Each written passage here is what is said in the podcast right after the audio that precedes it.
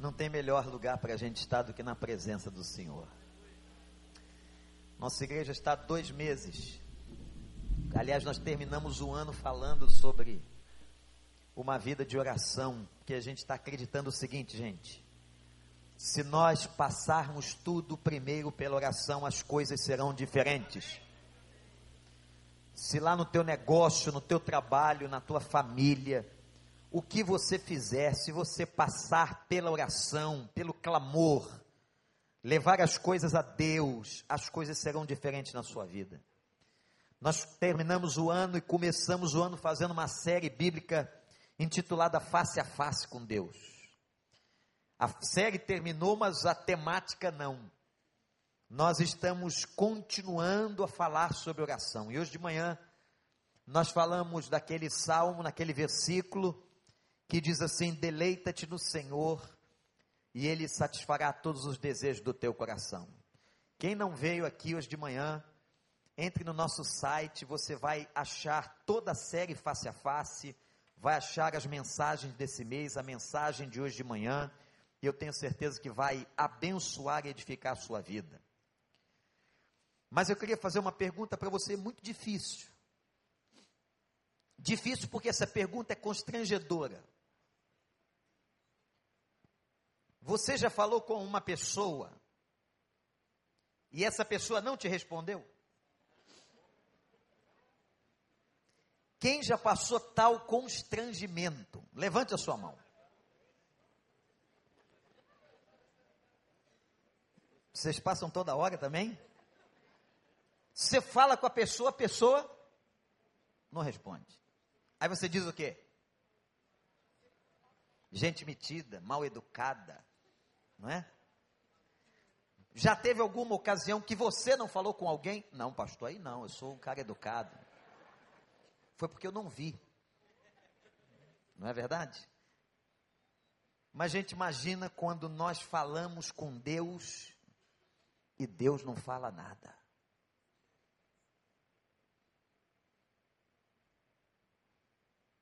Silêncio. Quem é crente há muito tempo, frequentou a escola bíblica, que é muito importante. A gente vê a diferença, irmão Jorge, num crente que frequentou a escola bíblica e outro que não frequentou. Verdade? A gente sabe de uma pessoa que teve base bíblica no início e uma que não teve. Vem com esse papo dizer que você é autodidata.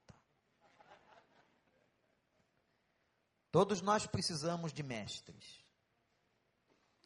E lá na escola bíblica, a gente aprendeu que Deus dá três respostas quando você fala. Quem lembra?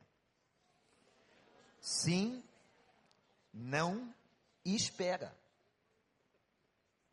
Eu quero apresentar agora para vocês a quarta resposta de Deus. Não são só três respostas que ele dá.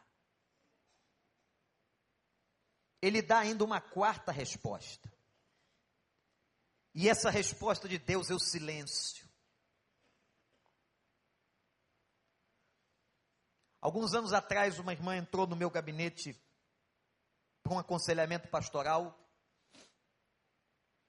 E eu fiquei extremamente comovido com aquela irmã passando um momento muito difícil na sua vida, perder o seu marido e perder o seu filho num acidente, ainda muito jovem. Aquela irmã chegou ao gabinete do pastor completamente quebrada, como não podia deixar de ser. E ela disse: Pastor, Deus não fala comigo.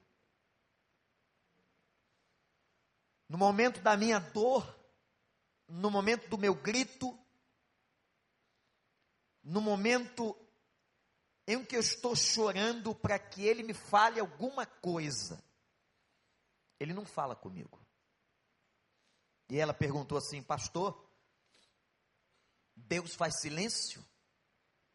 E eu disse a ela: faz. Há momentos em que Deus faz silêncio. E o silêncio de Deus é uma palavra que Deus está dando a você. Como interpretar o silêncio de Deus? Se já é difícil interpretar quando ele fala, porque ele é grande demais, e nós somos pequenos, finitos, como entender quando Deus faz silêncio? Há pelo menos na Bíblia uma razão do porquê Deus faz silêncio. Por que, que Deus não interage? Deus não fala quando você entra no quarto de guerra. Deus não diz nada. Você abre um capítulo, abre outro capítulo e parece que nada lhe é dito ao coração. Há uma história na Bíblia, no segundo livro das crônicas, abra a sua, ou ligue o seu aparelho eletrônico só para isso, para acompanhar a Bíblia. no capítulo 32, versículo 24, segunda Crônicas, 32, 24,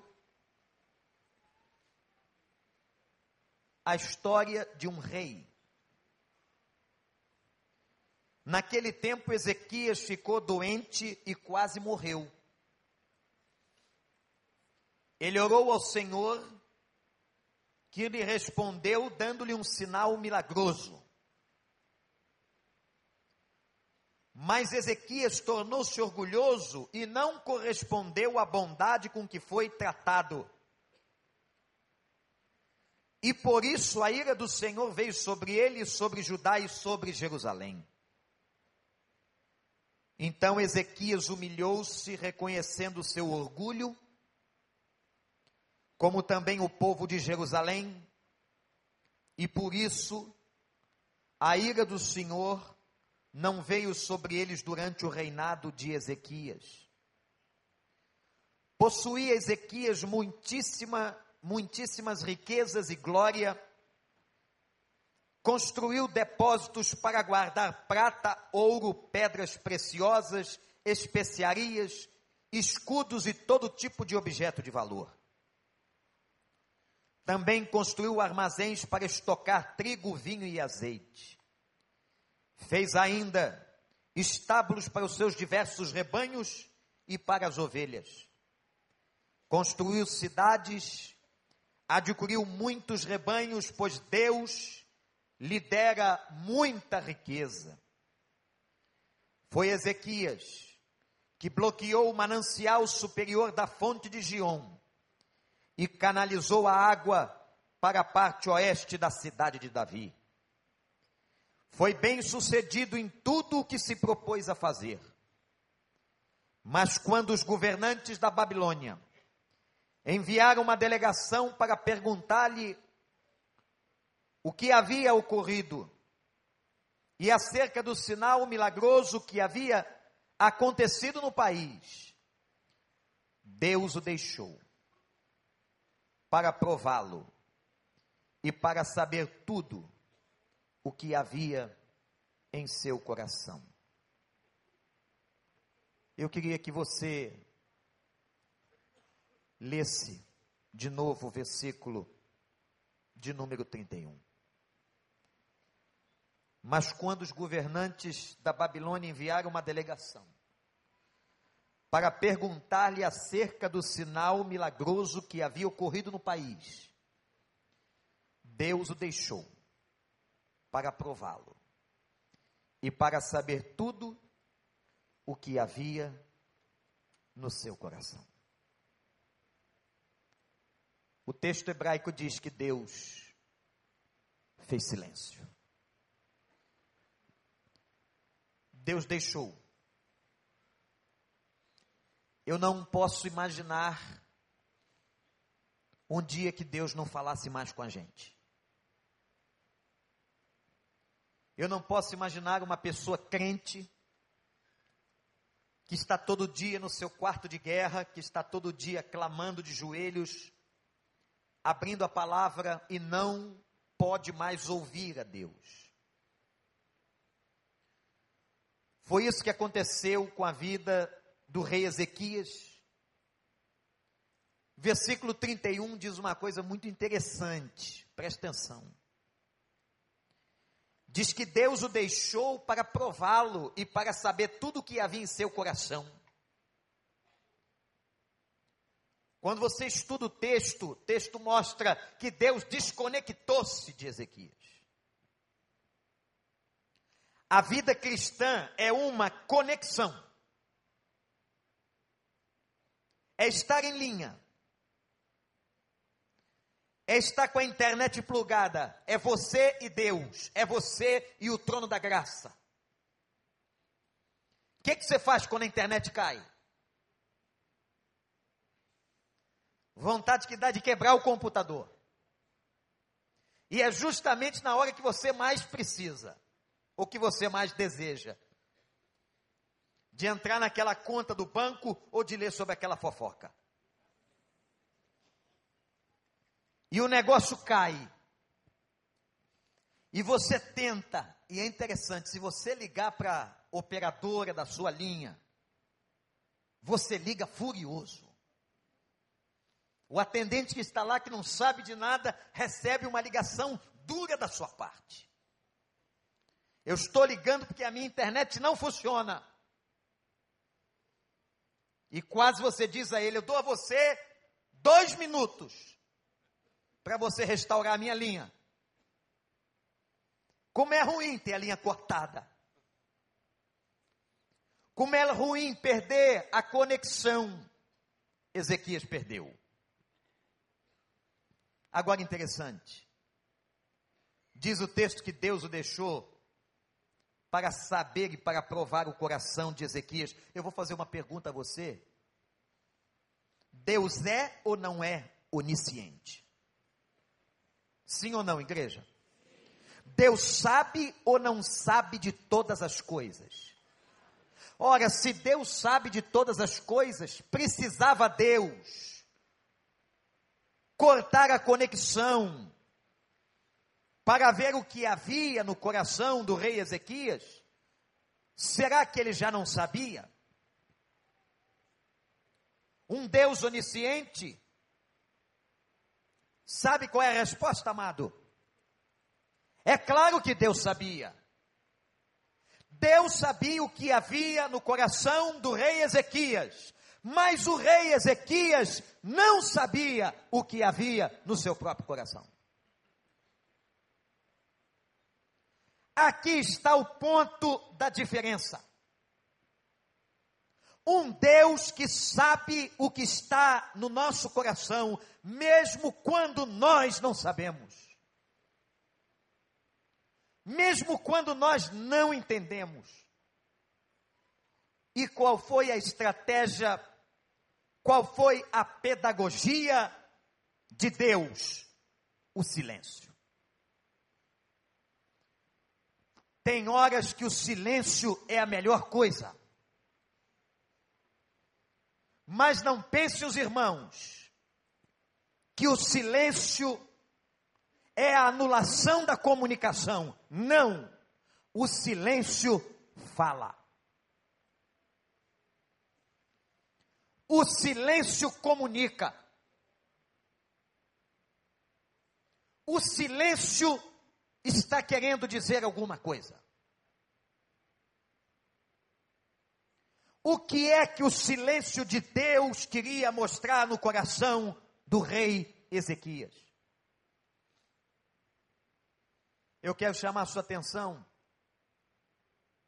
para alguns pontos muito interessantes na história desse texto. Primeiro, anote aí. Deus faz silêncio também com pessoas boas.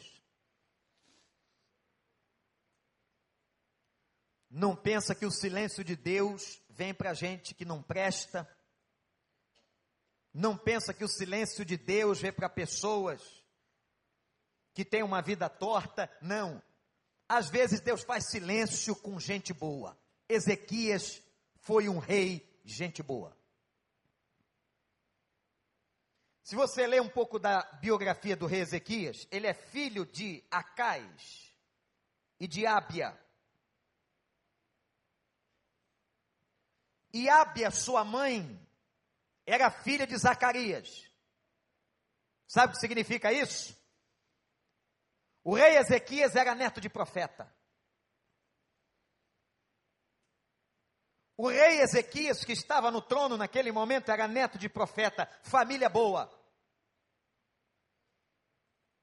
Ele sucedeu seu pai. Aos 25 anos de idade, o rei Ezequias subiu no trono.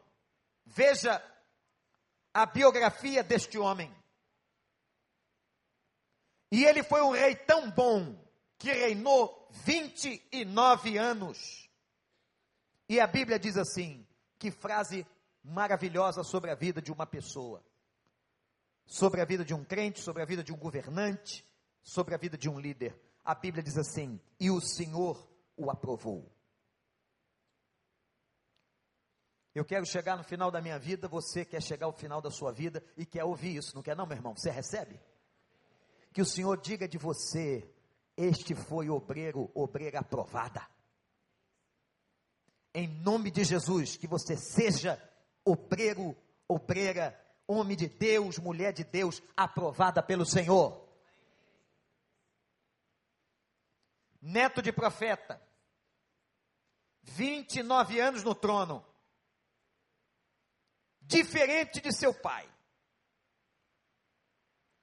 Eu disse a vocês que Ezequias era filho de um rei chamado Acais, a quem ele sucedeu e seu pai não valia nada. Seu pai fez tudo o que era errado.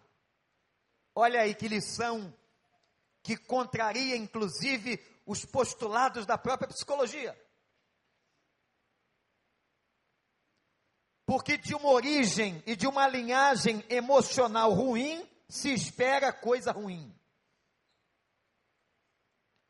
de uma linhagem espiritual má se espera um filho mau. E não foi isso que aconteceu, não só na casa de Ezequias, como na casa de outras pessoas da Bíblia. Ezequias não copiou, irmãos, a história ruim do seu pai. Ezequias não foi um rei perverso um rei carnal como havia sido seu pai. Os feitos de Ezequias estão na Bíblia. Como rei, como político e como crente. Por exemplo, Ezequias é aquele que reabre as portas do templo que estavam fechadas. Chama o povo de novo para a casa do Senhor. Convoca a congregação quando entrou na casa do Senhor, Ezequias encontrou altares idólatras dentro da casa do Senhor. Ezequias quebrou tudo. Porque altares idólatras não podem estar na nossa casa, nem na casa do Senhor, tem que ser quebrado. Se tiver altar idólatra na sua casa, quebre. Ele quebrou tudo. Ele quebrou os altares. Há muito tempo o povo não celebrava a Páscoa. O povo volta a celebrar a Páscoa. Ele fez obras na cidade, inclusive. Ah, se a liderança da SEDAI tivesse aqui. Naquela época, ele levou água encanada. E os dutos de Ezequias se encontram até hoje na cidade de Davi, até a cidade de Davi. Ezequias fez obras tremendas e venceu um dos maiores inimigos de Israel, que foi o temido Senaqueribe. Olha o que a Bíblia diz sobre esse homem. Anota aí. Segunda Reis 18, 5 a 7 diz assim: Nunca houve rei como Ezequias. Nunca houve rei como Ezequias entre os reis de Judá. E olha o que diz mais: e se apegou ao Senhor. Ezequias se apegou ao Senhor e não deixou de segui-lo, obedeceu em todos os seus mandamentos. Ezequias, um rei de Deus. Como é que Deus deixou um homem desse? Como é que Deus fez silêncio para um cara desse, Gabriel? Como é que Deus se cala, pastor Tiago, diante de uma autoridade como Ezequias? E como eu disse aqui, o conceito de deixar, de desconectar, significa que Deus não atuava mais, Deus não se movia, Deus não fazia mais nada, Deus não abençoava, Deus não, Deus não respondia, Deus não falava com Ezequias.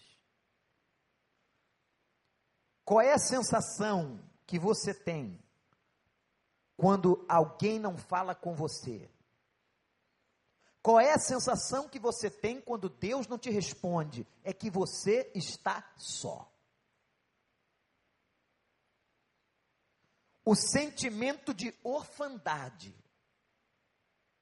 o sentimento de abandono. Deus está fazendo Ezequias ficar só. E só com ele mesmo. Olhe para mim.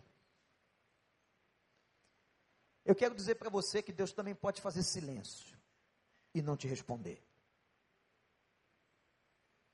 Você pode ser um crente gente boa, você pode ter uma história de vida cristã ilibada. Você pode ser uma pessoa que lê sempre a Bíblia. Você pode ser uma pessoa que ora no teu quarto de guerra sempre. Você pode ser uma pessoa que obedece todos os mandamentos, que procura fazer tudo certo. Mas eu quero dizer para você, meu irmão, minha irmã, que Deus também pode te deixar e fazer silêncio. O deixar aqui é fazer silêncio. Apesar de você já estar selado com o Espírito Santo, de você ser templo do Espírito Santo, você pode sentir e ter a sensação de que você está só. E quando você estiver só, você tem que fazer uma pergunta. Olhe para mim. Uma pergunta. O que é que Deus quer me dizer com o silêncio. Todo mundo aqui entendeu? Amém? Todos nós compreendemos que Deus pode fazer silêncio? Que eu posso ser um crente fiel, mas que por alguma razão Ele pode me deixar sozinho comigo mesmo? E quando eu estiver diante do silêncio de Deus, eu estou orando e ele não fala, eu preciso tentar entender o que é que ele quer dizer. E a segunda coisa que eu quero mostrar nesse texto é por quê? Por que, que veio esse silêncio? Por que, que Deus fez isso? E você tem que ler e entender toda a história do rei. Agora eu vou te contar uma parte da biografia de Ezequias que talvez você não conheça. A Bíblia diz que Ezequias ficou doente. No tempo do rei Ezequias havia um profeta. Para cada rei tinha um profeta. Sabe quem era o profeta que profetizava no, nos dias do rei Ezequias? Nada mais, nada menos do que Isaías. E profeta não tem que agradar ninguém. Profeta fala o que Deus manda. Amém, igreja? Não importa se vai agradar ou desagradar um rei.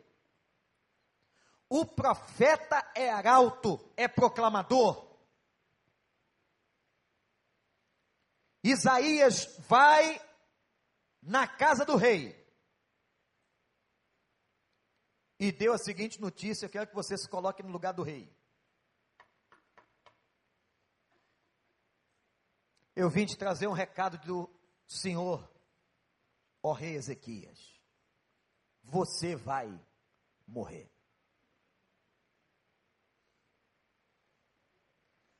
O que você faria se essa noite você recebesse a notícia que você ia morrer?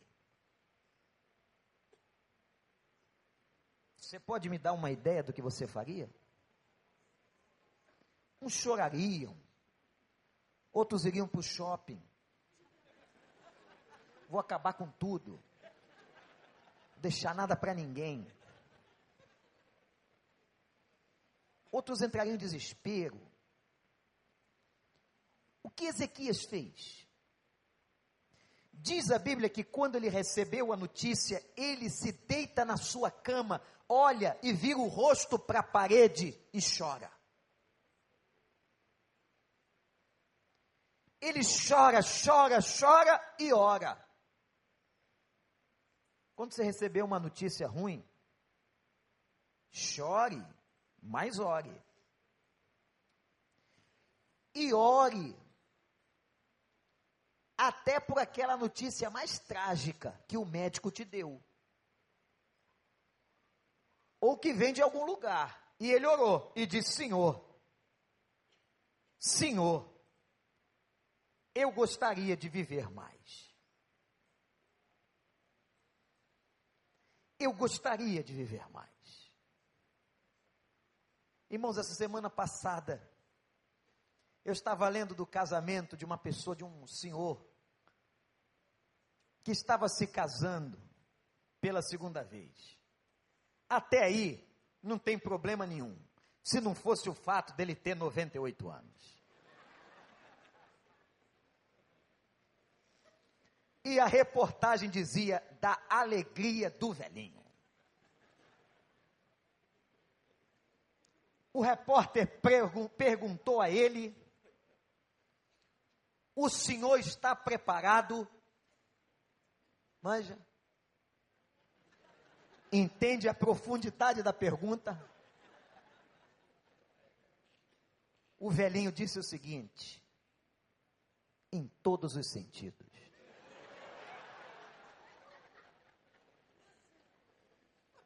98 anos de disposição para casar. E uma coisa dizia naquela reportagem tão interessante, assim, e ele jamais falava na morte. E dizia, a morte não é problema meu.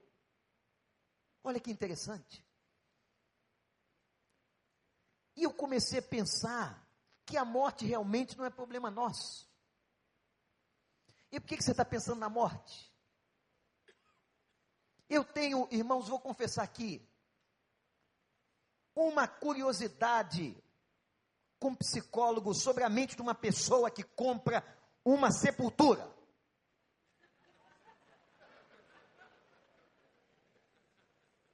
Quantos já compraram uma sepultura?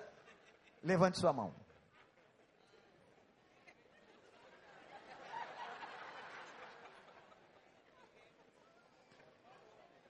Para mim, tem um ali dizendo que tem quatro. Quatro? Comprou quatro? Diferente? O irmão é caso de doutorado da Universidade Federal. Para que que uma pessoa, pastor França, compra uma sepultura? É para não dar trabalho para quem fica vivo. Para ter um lugar para descansar e não deixar despesa para minha família. Isso não me convence. Tem uma coisa mais macabra na mente de quem compra uma sepultura. Tem uma coisa esquisita. Porque se você morreu, não é mais problema seu. Você não vai sentir mais nada. não vão falar mais com você. Quem tiver vivo, que se vire de dar fim no seu corpo. Você se preocupou a vida inteira, meu amigo. É, pastor Marcos. Se o senhor comprar uma sepultura no Ceará, eu vou ficar muito desconfiado da sua sanidade também. Para que uma pessoa compra uma sepultura? O senhor tem uma sepultura, pastor Tiago? Não. E tem gente, irmãos, agora pasmem, que não tem uma casa própria, mas tem uma sepultura. E mandou colocar na lápide: meu lar eterno.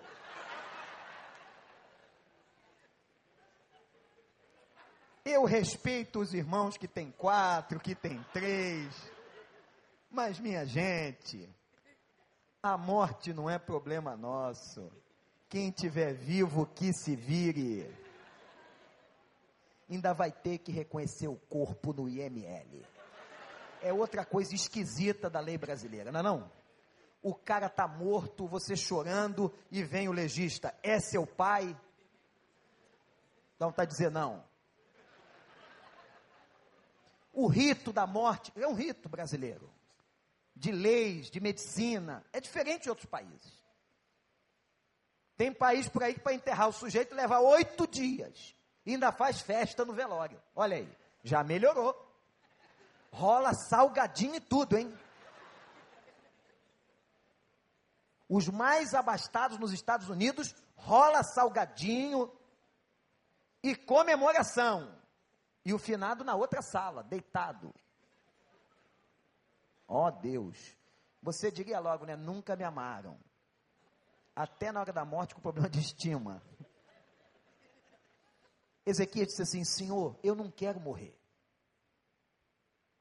Que, que Deus fez? Olha que bom. É uma coisa interessante. Deus voltou atrás. Na linguagem humana e deu a Ezequias 15 anos. 15. Imagina o velhinho, 98, ganhou 15. 15. Ezequias, você tem mais 15. A doença devia ser tão difícil que correu a notícia. E chegou, inclusive, nos territórios dos inimigos na Babilônia estava longe. Como se tivesse chegado num outro país a notícia da cura de um rei. E chegou. Agora, os babilônicos mandam uma comitiva. E mandam até o palácio de Ezequias para celebrar a cura. Os pagãos para celebrar a cura. Olha que oportunidade Ezequias está tendo. Deus lhe deu vida. Os pagãos estão admirados, os idólatras.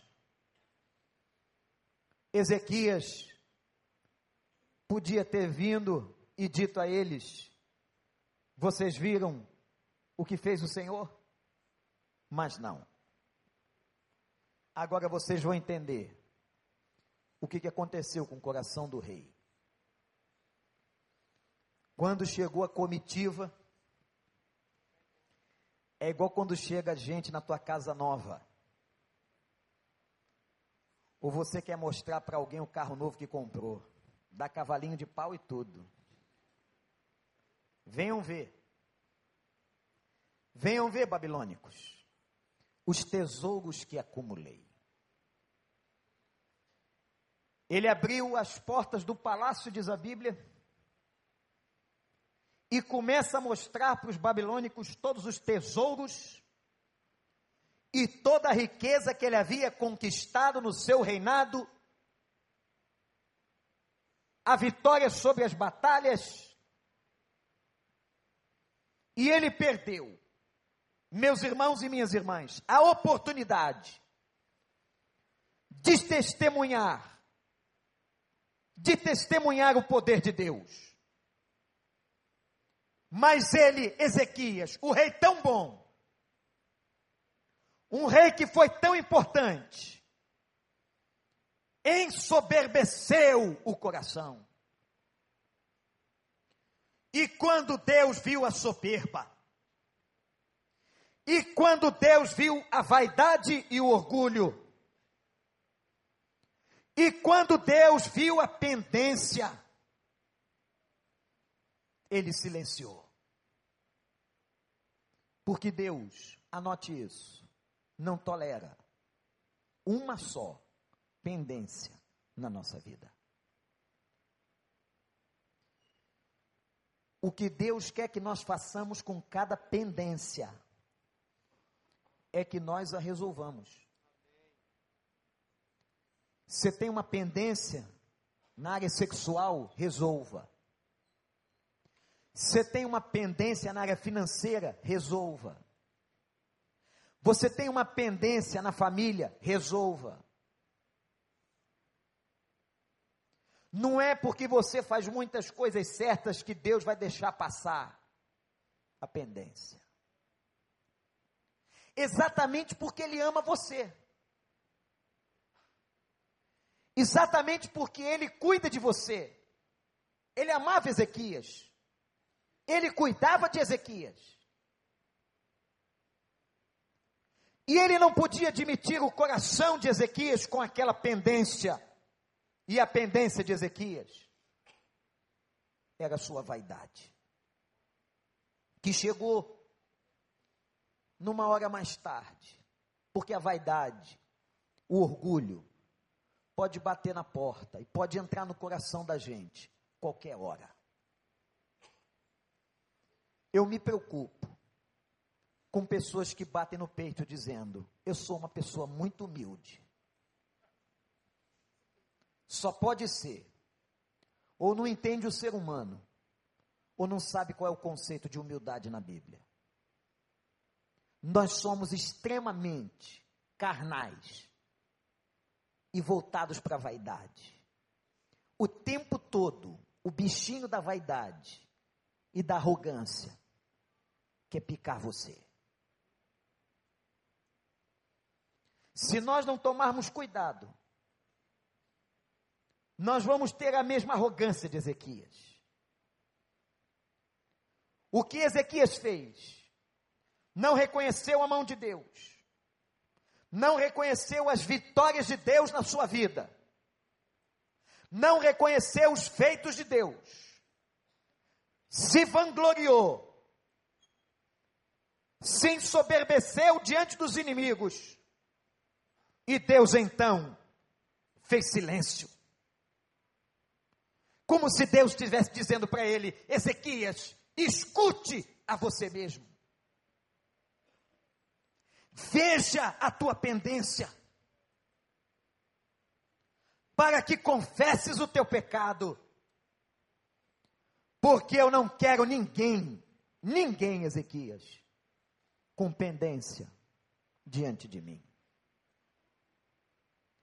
Eu não negocio a minha glória, diz o Senhor.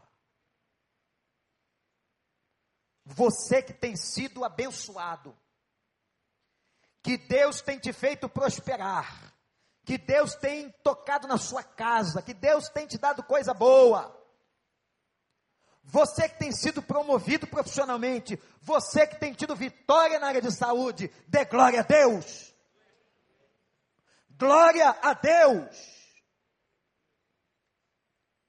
E nunca diga, foi a minha astúcia, foi a minha inteligência, foi o meu poder. Esses dias eu ouvi uma pessoa falar uma coisa tão triste. ela disse assim: Quem salvou aquela mulher da morte foi o plano de saúde que ela tinha. Se ela não tivesse aquele plano de saúde, estaria morta. Você pode ter o melhor plano de saúde, o seguro de saúde do planeta. Quem vai fechar o teu zip é o Senhor. Na hora que Ele quiser, com plano ou sem plano, com dinheiro ou sem dinheiro. O Senhor é que fecha o nosso zip. Não foi você, Ezequias. Não foi a tua fortuna não foi o teu poder. Quem te deu mais 15 anos de vida fui eu. E agora, eu me calo diante de você, para que você se encontre, se arrependa, confesse e volte-se. Deus não tolera pendências. E diz a Bíblia que ele teve que se quebrantar e reconhecer. Aqui talvez esteja a resposta para nós, para mim e para você, do porquê que Deus faz silêncio. Por que, às vezes Deus não fala nada? Por que, que às vezes você ora, ora, ora, abre a Bíblia e nada acontece? Não é porque ele não te ama, mas ele quer que você entre em contato com você mesmo e que você encontre as pendências do coração, os orgulhos, os pecados, e que você diga: Senhor, eu te louvarei. O homem que não deu glória a Deus morreu, cheio de vermes. Abaixa a tua cabeça. Essa última canção, Miquel, que nós cantamos, no seu estribilho, nós vamos entoá-la novamente depois. Diz assim: Então te louvarei. somente a Ti. Eu queria fazer uma pergunta para você, você que nos visita essa noite, você que está na internet, você que está aqui, aqui. Se você olhar para dentro de você agora, você encontra pendências? Seja honesto. Se você olhar para dentro do teu próprio coração, talvez agora você, meu amigo, minha amiga, encontre pendências. Eu tenho, pastor, eu tenho pendências com tantas coisas erradas. Talvez alguém aqui com pendência com pornografia, pendência na área de sexualidade Tem gente com pendência, talvez com área financeira. Deus não tolera nenhuma pendência por amor a você. Tem gente com pendência com propina. Tem gente com pendência com coração sujo. Tem gente com pendência com a boca suja, maledicente tem gente com pendência, com irascividade, falta de domínio próprio. Ah, meu irmão, minha irmã, quando Deus não está dizendo nada, é porque Ele quer que você se confronte com você mesmo. Mas o silêncio de Deus fala, e o silêncio de Deus diz: Meu filho, meu filho, minha filha, eu te amo. O que eu posso dizer? Olha para o teu próprio coração. Se quebrante, se arrependa, se humilhe e coloque nessa noite diante de mim, diz o Senhor, a pendência. Coloque diante de mim aquela mágoa. Coloca diante de mim aquele ódio, aquele rancor. Coloca diante de mim aquilo que está pendente, que não fechou no teu coração. O meu silêncio é para dizer a você que eu te amo. Nessa noite, irmãos, irmãs, eu queria orar por todos os corações, por todas as pessoas que sentem e que têm convicção de que uma pendência está aberta na sua vida. E se você tem uma pendência aberta, diga a Ele, Pai, eu quero agora confessar a Ti e pedir ao Senhor, fecha essa pendência. Fecha, Senhor. Porque a tua palavra hoje mexeu comigo. Tira de mim esse orgulho e essa vaidade. E que eu possa dar glória a ti. Que eu possa me humilhar na tua presença eu entrego a Ti a minha pendência, em nome de Jesus. Eu quero orar por você, meu amigo, minha amiga. Se você quer colocar a tua pendência, eu não preciso saber qual é, nenhum de nós, mas Deus sabe. E Ele quer que você apresente isso diante dele. Se você quer colocar diante dele essa pendência, eu vou orar pela tua vida. Levante a mão onde você estiver. Em nome de Jesus, graças a Deus. Graças a Deus, graças a Deus, graças a Deus. É coisa de coragem, graças a Deus, graças a Deus, graças a Deus. Jovens, graças a Deus, aleluia, graças a Deus, graças a Deus, graças a Deus, graças a Deus. Ah, meus irmãos, como isso é difícil a gente fazer. Vencer a vaidade e orgulho e dizer: Eu tenho uma pendência que eu quero colocar no altar e confessar ao Senhor. Eu vou pedir a toda a congregação que se coloque de pé agora, em nome de Jesus Cristo. Toda, ninguém se movimente, ninguém saia daqui. Esse momento é profundamente espiritual e libertador. Deus sabe quem foi que levantou a mão e o porquê. Eu quero orar com você. Eu vou pedir a todos que levantaram suas mãos, em nome de Jesus, num gesto para Deus de entrega, de coragem. Vem aqui à frente para nós orarmos juntos. Você que levantou a sua mão. Enquanto isso, nós vamos adorar ao Senhor. Venha hoje deixar a pendência no altar do Senhor.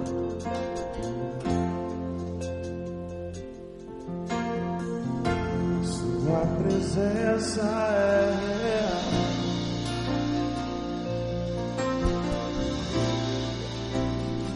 E nesse lugar.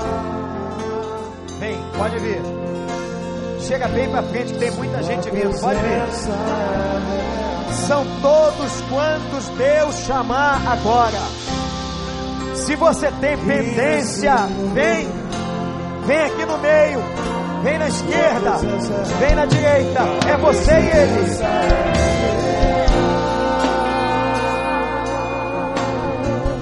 Se tem pendência, vem.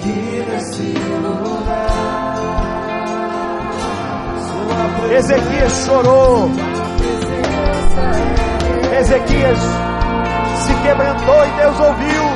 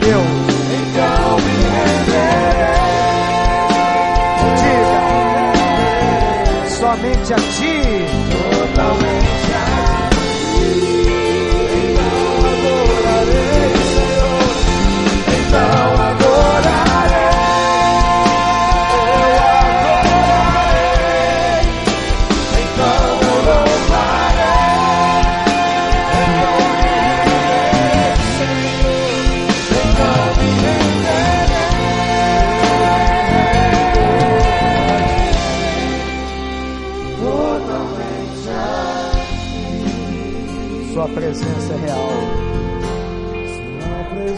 Queria que você levantasse as suas mãos ao Senhor. Levante as mãos a Deus. Canta para Ele, é com Ele que você está falando. Você não está falando comigo nem com Miquel, é com Ele. Ele, Ele.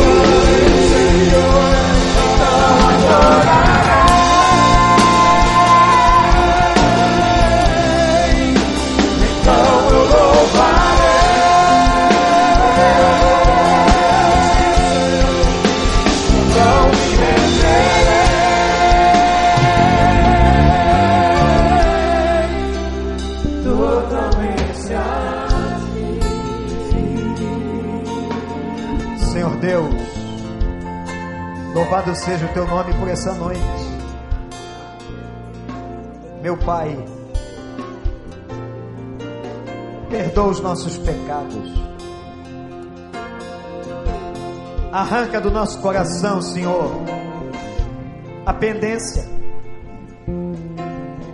Nós estamos aqui agora de joelhos na frente desse altar, colocando as nossas pendências.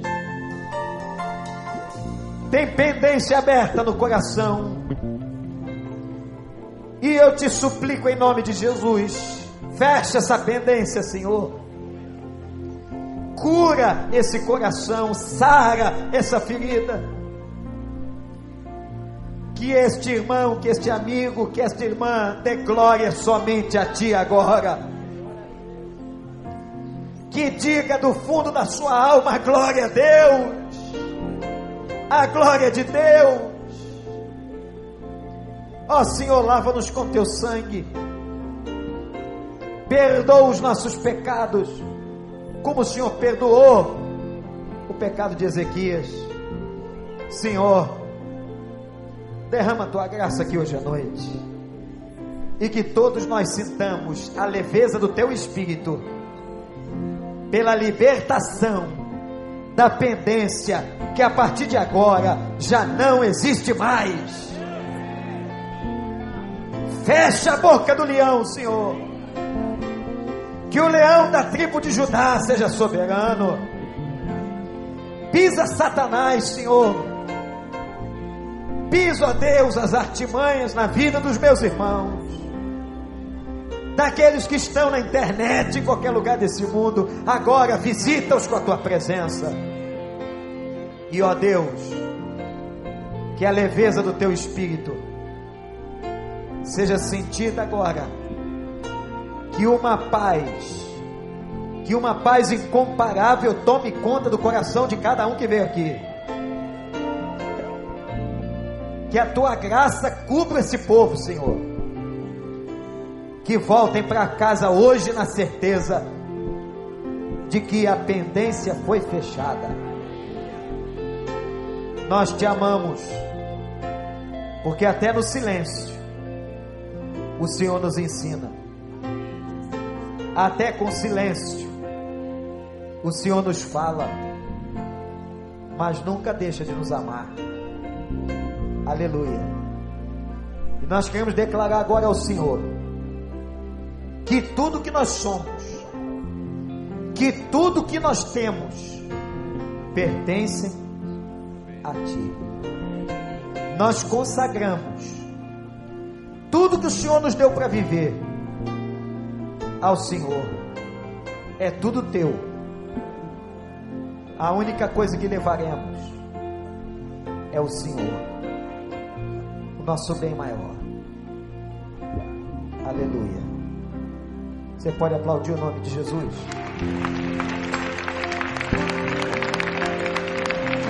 Todos vocês que vieram aqui à frente.